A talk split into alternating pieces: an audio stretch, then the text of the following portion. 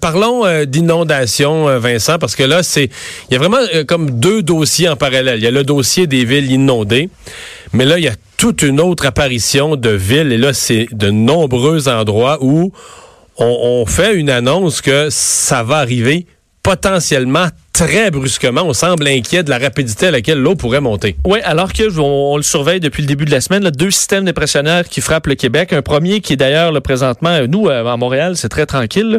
On le voit très bien si vous regardez des cartes, euh, des cartes radar du, du, du, Québec. On voit là, que ce système-là est présentement au-dessus du Québec, du Saguenay, arrive au niveau de la côte nord et de, et de la Gaspésie. Et l'autre système par après, euh, et qui est du côté de, qui est rendu à peu près à Ottawa et qui va atteindre et balayer le Québec. On attend là, des 25 à 80 mm de pluie sur différents secteurs et des températures très élevées, allant jusqu'à 18 degrés Celsius à Montréal, avec une, quantité, de neige qui demeure dans plusieurs régions très importante, vraiment au-delà des, euh, des normales. On dit même 150 à 200% au-dessus de la normale par endroit. C'était les chiffres d'André Quentin, météorologue Environnement Canada. Alors, c'est un peu la, la, tempête parfaite. Si on se retrouve, fait très chaud, il y a beaucoup de neige et beaucoup de pluie. Alors, euh, ça pourrait être difficile dans les prochains jours, de sorte qu'entre autres à Montréal, on se prépare au pire, puis on veut inviter les gens. Rigaud ce matin a lancé un, un, même appel. suggère des évacuations à plusieurs endroits. Ouais, et on va rejoindre tout de suite Yves Poirier, qui lui est sur la rive nord. Euh, Yves, bonjour. Salut Mario. Des, municipalités quand même qui l'ont vécu en 2017, ce souvenir-là est encore frais dans leur esprit. Euh, est-ce qu'on essaie de se préparer mieux cette fois-ci? Absolument, Mario. Écoute, tantôt, j'avais en entrevue le maire Pascal Kévion d'Oka qui demande déjà l'aide de l'armée canadienne. Euh, il est passé par la sécurité civile et le maire Kévion est déçu de la réponse que la ministre Guilbeault a fournie tantôt. C'est pas dans les plans.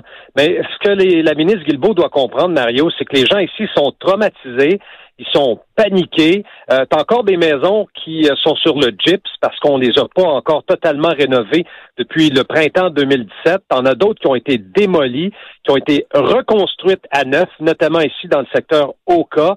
Et là, les gens abandonnent littéralement leur maison cet après-midi dans le secteur de la Donc, on donc présentement, on évacue. Il y a des gens présentement qui quittent leur maison déjà.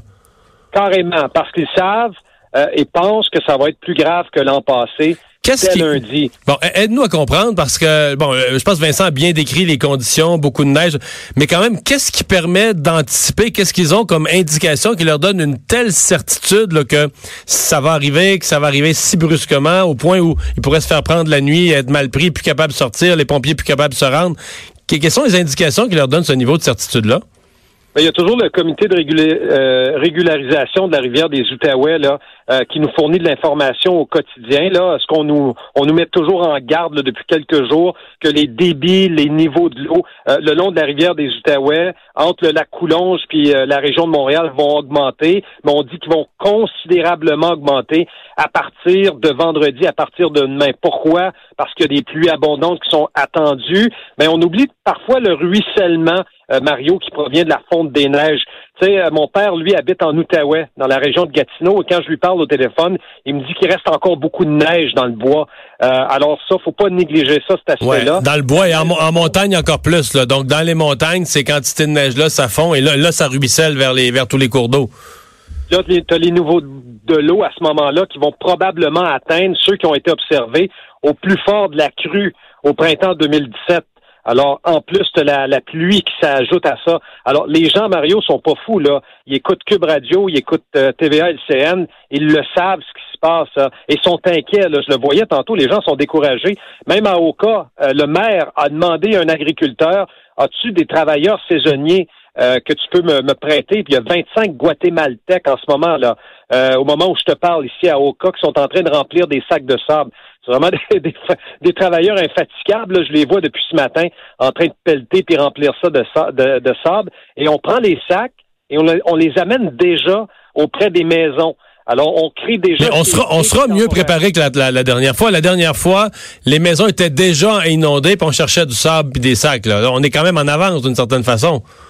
Oui, puis à deux montagnes, je suis allé voir le maire tantôt, qui lui est en train de créer une grosse digue temporaire.